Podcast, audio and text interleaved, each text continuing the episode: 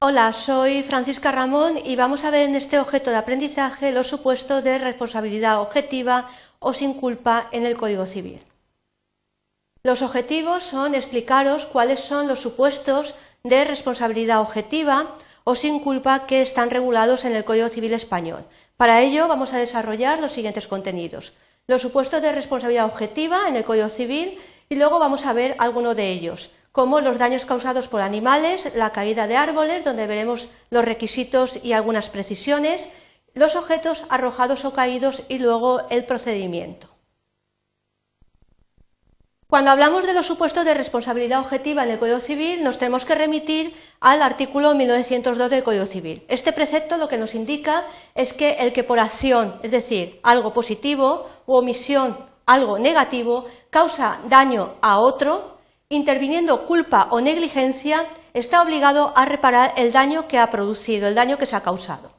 El principio fundamental sobre el que se articula este precepto es la presencia de culpa en la conducta que puede ser activa o pasiva, generadora de una responsabilidad de tipo extracontractual. Esto significa que no hay una relación contractual entre las dos partes, sino que se produce al margen de cualquier relación contractual.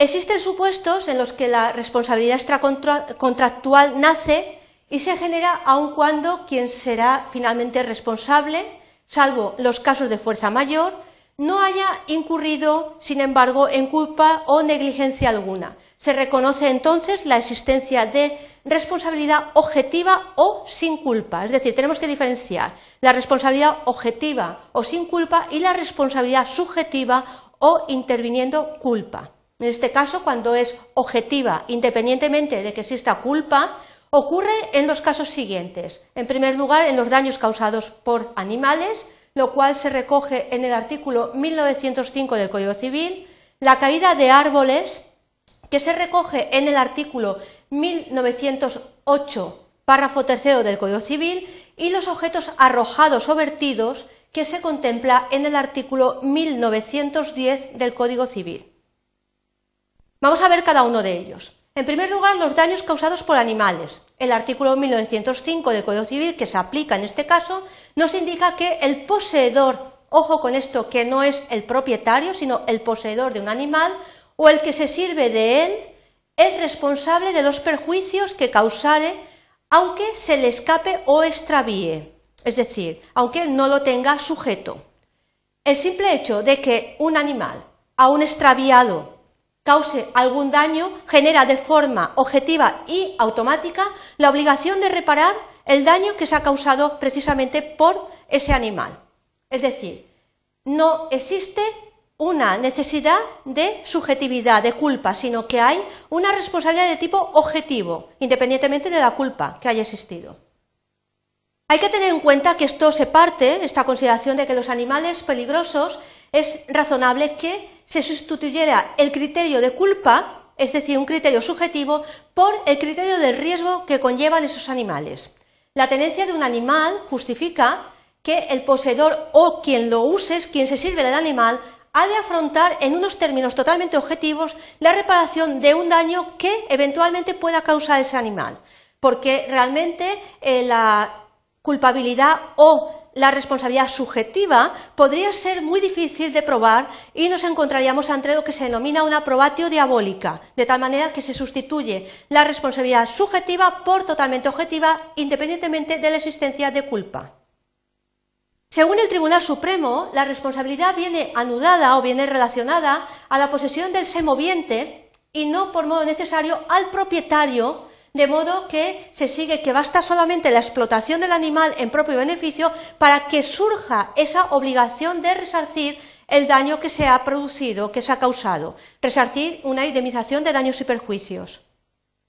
La responsabilidad solamente vendrá excluida en el supuesto, es decir, la señalación de responsabilidad, solamente se contempla en el caso de fuerza mayor o de culpa de quien lo hubiese sufrido. Esto, por ejemplo, sería culpa exclusiva de la víctima, que se aplicaría, por ejemplo, en los casos del ámbito taurino, es decir, un caso muy específico. También, por ejemplo, eh, se han generado accidentes eh, por parte de animales, eh, cabezas de ganado, caballos sueltos, en materia de responsabilidad civil, aun cuando las circunstancias de hecho hayan permitido excluir la responsabilidad de tipo penal de dueños o tenedores por imprudencia punible. Vamos a ver la caída de árboles. ¿Qué pasa? Pues se aplica el artículo 1908, párrafo tercero del Código Civil, que dice responderán los propietarios de los daños causados por la caída de árboles colocados en sitios de tránsito cuando no sea ocasionada por fuerza mayor. Y el artículo 390 del Código Civil, que también se aplica, dice que hay una obligación para el dueño del árbol de adoptar las medidas oportunas cuando un árbol corpulento amenazare caerse de modo que pueda causar perjuicios a una finca ajena o a los transeúntes por una vía pública o una vía de carácter particular. Relacionamos los dos preceptos y vemos que hay una causa de exoneración que es la fuerza mayor y que vemos que es precisamente la consideración de propietario del árbol. ¿Cuáles son los requisitos? Pues pueden hacer la responsabilidad extracontactual sea o no corpulento el árbol, porque tenemos que tener en cuenta que el artículo 390 sí que hablaba de la corpulencia del árbol, pero el artículo 1908 no habla de esa corpulencia. Entonces podemos ver que nace la responsabilidad independientemente de que el árbol tenga una envergadura cuya caída total o parcial, es decir, puede ser una rama solamente, provoque daños a la persona o a los bienes de un tercero.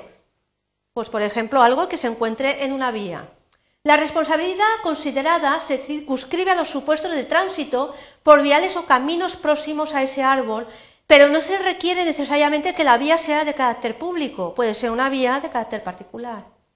La responsabilidad extracontractual solamente desaparece en el caso de que los daños se hayan producido por causa de fuerza mayor, que, bueno, la caída de ese árbol puede haber sido, por ejemplo, por, por supuesto, de un terremoto, sería un ejemplo de causa de fuerza mayor, y no por cualquier otro motivo superable para el interesado. Es decir, la exoneración solamente la encontramos en los casos de fuerza mayor. La responsabilidad extracontractual se declara de forma automática a cargo del responsable, es decir, de quien es propiedad el árbol, del propietario, con lo que el código parece excluir o hacer abstracción de quien sea el usuario de la finca rústica o urbana en que se encuentre plantado el árbol, lo cual nos encontramos con un problema porque evidentemente el responsable no va a ser quien utilice la finca, sino el propietario del árbol. Hay casos, por ejemplo, eh, muy comunes que sería uso y disfrute, por ejemplo, un usufructo, el usufructuario o un arrendatario en el caso de arrendamientos por periodos largos, en los que la existencia de un legítimo poseedor inmediato excluye la posibilidad de intervención del propietario. Entonces, la expresión de propietario tenemos que entenderla porque es adecuado o dueño del árbol a consecuencias o a circunstancias muy concretas del caso en los que no sería adecuada una interpretación totalmente literal porque realmente sería responsabilidad de esas personas que están utilizando eh, la finca. Vamos por último a ver los objetos arrojados o caídos. El artículo 1910 dice que del Código Civil que el cabeza de familia que habita una casa o parte de ella es responsable de los daños causados por las cosas que se arrojaren o cayeren de la misma. Viene del derecho romano de la actio de effusis vel deiectis. Se supone que normalmente son casos de menores de muy corta edad que, bueno, pues pueden arrojar una maceta desde un piso o desde un edificio y pueden causar un daño pues, a una persona que pase por debajo de la vivienda o incluso a eh, un vehículo que esté estacionado precisamente en, eh, la, acera eh, para en la acera perdón, de la zona donde se encuentra la vivienda.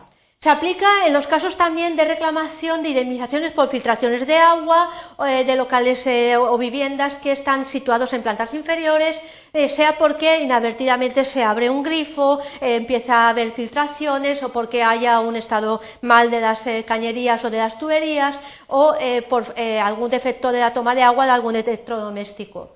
El procedimiento es que la víctima del daño, una vez acreditada la relación de causalidad, es decir, que se ha producido el daño por la acción, puede reclamar directamente al cabeza de familia la reparación del daño, ya que aparece precisamente este tipo de responsabilidad de carácter objetivo y hay una obligación legal de indemnizar.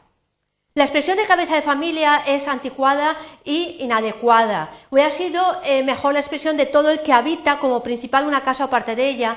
La expresión se refiere a quien habita la casa, es decir, la persona o personas responsables del buen orden de la misma, puede ser también un local o una oficina.